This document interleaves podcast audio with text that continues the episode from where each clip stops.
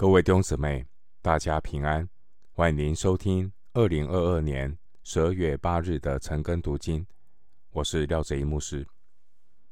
今天经文查考的内容是诗篇四十一篇一到十三节。诗篇四十一篇一到十三节内容是上帝搭救困苦被欺压的人。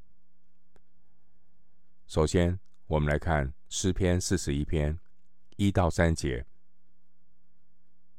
眷顾贫穷的有福了，他遭难的日子，耶和华必搭救他；耶和华必保全他，使他存活。他必在地上享福。求你不要把他交给仇敌，遂其所愿。他病重在榻。耶和华必扶持他，他在病中，你必给他铺床。弟兄姊妹，诗篇总共有一百五十篇，分为五卷。第一卷是诗篇的一到四十一篇，而诗篇四十一篇就是诗篇。第一卷的最后一篇，诗篇第一卷的第一篇是以有福做开始，参考诗篇第一篇第一节的原文，而结束的时候呢，是以有福作为结束，四十一篇的第一节。我们通过第一卷的诗篇一。到四十一篇，那我们学习什么是真正有福的生命。诗篇四十一篇第一节出现“有福了”，“有福了”这个词，原文圣经是放在句子的开头，和新约圣经耶稣登山宝训天国八福的形式相同。马太福音五章三到十一节，诗篇四十一篇，我们可以对照耶稣登山宝训的第五福：连续人的有福了，因为他们必蒙连续。马太福音五章七节，诗篇四十一篇的背景，可能是在押沙龙。叛乱的时候，当时候大卫的谋士亚西多弗也背叛大卫，加入叛军的行列。后来，这个背叛大卫的亚西多弗，他的结局和出卖耶稣的加略人犹大一样，他们都是以吊死来结束自己的生命。参考。沙漠记下十七章二十三节，经文第一节的贫穷，原文的意思是低下的、贫穷的，或是软弱的。第一节的眷顾贫穷，是指帮助那些软弱无助的人，眷顾贫穷的艺人。他们在地上有美好的见证。旧约圣经箴言十九章十七节说：“怜悯贫穷的，就是借给耶和华，他的善行，耶和华必偿还。”并且今天的诗篇四十一篇第二节说：“耶和华必保全他，使他存活。”我们从救恩的角度来看诗篇四十一篇的一到三节，关于人的今生，上帝有普遍的恩惠，包括对那些还不信上帝的人，因为神是公义的神，神也是慈悲的神，但罪人如果要进入永生，他必须要依靠的是永生上帝救赎的恩典。请记住，圣经告诉我们的一个人得救是怎么来的呢？善行，或者说行善，是得救的结果，并不是得救的原因。可以参考以弗所书二章八到十节。行善是得救的结果，并不是得救的原因。经文第三节，神并没有应许他的百姓不生病。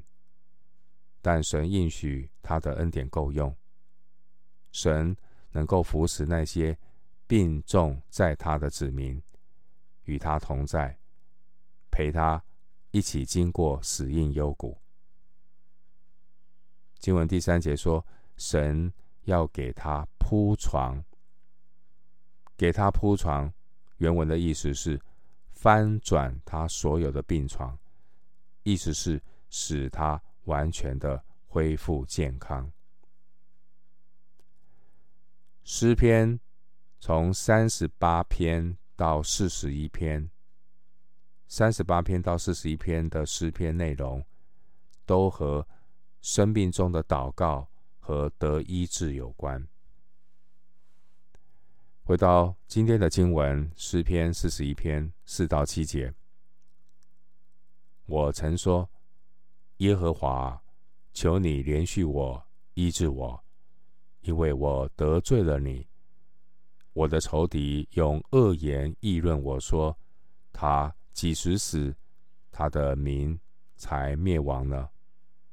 他来看我，就说假话。他心存奸恶，走在外边，才说出来。一切恨我的，就。都交头接耳的议论我，他们设计要害我。四到七节，大卫回顾过去，他曾经经历神透过病痛的管教，而神也是蛮有怜悯、乐意饶恕人的神。但是恶人呢，却是。见猎心喜，落井下石。关于疾病，疾病不一定和人的犯罪有关，但属神的儿女要警醒。当圣徒在病痛当中的时候，要留意，我们很容易被魔鬼的思想趁虚而入，人。在病痛、软弱的时候，很容易想错、说错、做错，一步错，步步错。人在病痛或软弱的时候，很容易呢被魔鬼趁虚而入，很容易胡思乱想。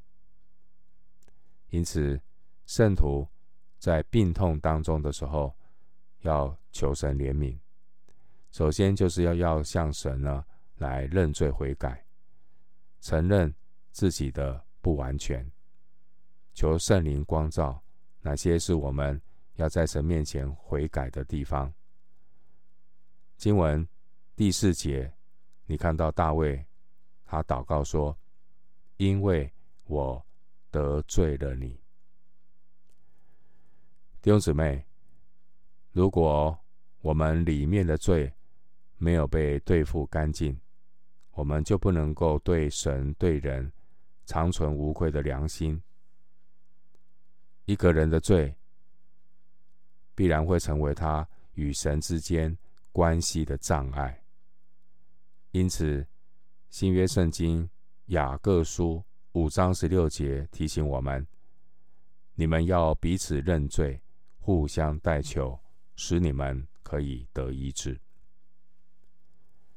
经文五到八节，大卫提到他的仇敌，他们来给大卫探病，却是不怀好意。这些恶人假装是大卫的朋友，但他们的动机却是要找机会来陷害大卫。当年押沙龙背叛大卫的时候，大卫身边有一个谋士叫亚希多弗，他也跟着窝里反，帮助叛军押沙龙，意图要设谋来陷害大卫。参考《沙漠记下》十五章十二节，还有三十一节。弟兄姐妹，害人之心不可有，防人之心不可无。求神给我们慎思明辨的智慧，求神保守我们不陷入仇敌设计的网罗里，不叫我们遇见试探，救我们脱离凶恶。回到今天的经文，诗篇四十一篇八到十节，他们说有怪病贴在他身上，他已躺卧。必不能再起来，连我知己的朋友，我所倚靠、吃过我饭的，也用脚踢我。耶和华，求你怜恤我，使我起来，好报复他们。经文第九节，主耶稣曾经引用这节经文在自己的身上，参考约翰福音十三章十八节。因为啊，大卫当年怎样遭遇被自己的谋士亚西多弗背叛，主耶稣也照样被自己的门徒犹大出卖。所以诗篇四十一篇也因此被称为弥赛亚诗篇，内容是关于弥赛亚受难的预言。经文第十节提到报复他们，背后的含义是指重获健康。重获健康就是好起来。对仇敌最好的报复就是让自己好起来。换句话说，神医治的作为临到大卫，保守大卫。不让仇敌的诡计得逞。第八节，弟兄姐妹，当属神的儿女在面对仇敌攻击的时候，千万不要自乱阵脚，一定要靠主站立的稳，相信神，他必然带领我们重新的站立起来，为主做见证。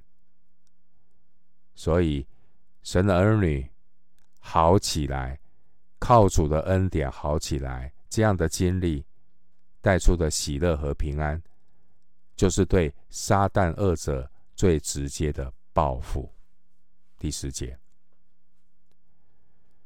回到今天的经文，诗篇四十一篇十一到十二节，因我的仇敌不得向我夸胜。我从此便知道你喜爱我，你因我纯正就扶持我，使我永远站在你的面前。弟兄姊妹，上帝没有应许我们天色常蓝、花香常漫，但神应许我们可以靠他得胜。上帝的儿女。也会遭遇各种的试炼，即便我们在患难试炼中，记得神仍然爱我们，因为新约圣经罗马书八章三十五到三十九节告诉我们，没有任何的患难痛苦能叫我们与基督的爱隔绝，即便我们处在患难试炼中。因为我们心中有主，我们就有出人意外的平安，我们就有在基督里满足的喜乐。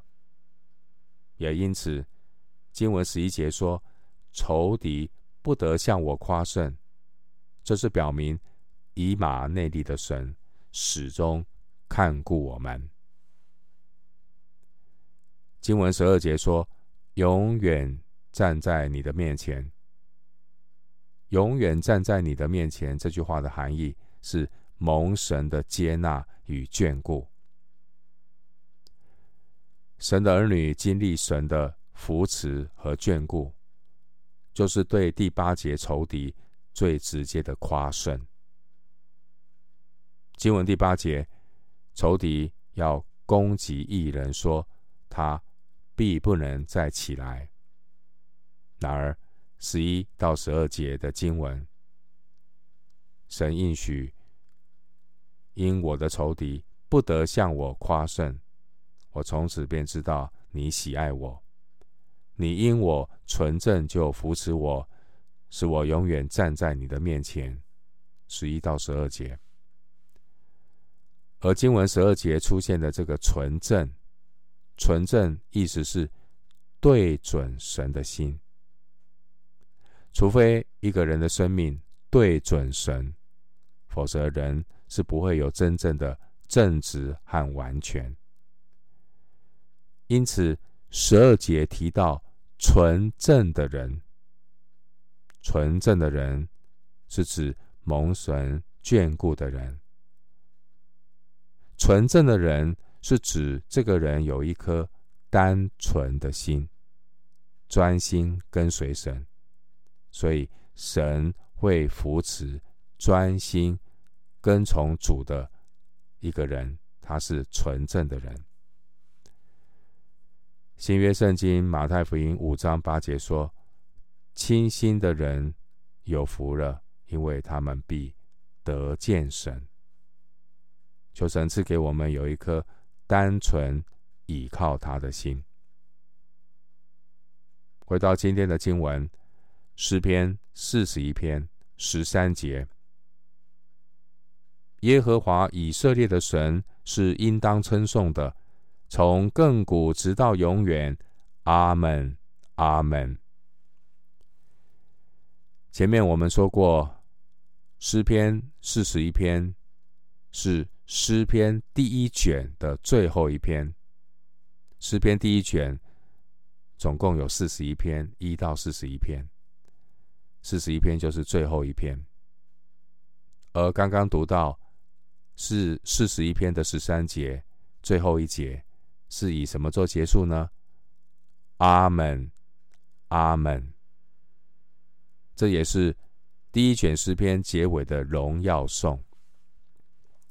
阿门的意思就是诚心所愿，它其实是一个信心的阿门。我们来观察一下诗篇这五卷诗篇的内容，结尾都是以荣耀颂做结束。第一到第三卷诗篇结尾都是双重的阿门。参考诗篇四十一篇十三节、七十二篇十九节、八十九篇五十二节。双重的阿门是信心的表达。第四卷诗篇，第四卷诗篇结尾是阿门加哈利路亚。参考诗篇一百零六篇四十八节。第五卷诗篇结尾是双重的哈利路亚。参考诗篇一百五十篇第六节，弟兄姊妹，我们透过诗篇这五卷诗篇的结尾，提醒我们：虽然人生会有波折起伏，圣灵透过这些写诗篇的作者来告诉我们，其实他们的人生过程也是会有高山低谷。然而，圣灵借着诗篇的作者，不断的来重复诗篇的主题，也就是诗篇希伯来文的名称，诗篇的希伯来文名称就是赞美。弟兄姊妹，赞美神是信心的表现。即便你现在正处处于一个人生的低谷，但是当你抬起头来仰望神的时候，你的赞美将能够突破阴霾，因为神是使人在夜间歌唱的神。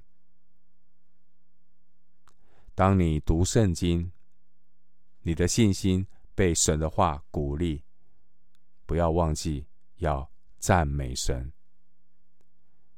感谢主，我们的神是以以色列的赞美为宝座的。我们今天经文查考就进行到这里，愿主的恩惠平安与你同在。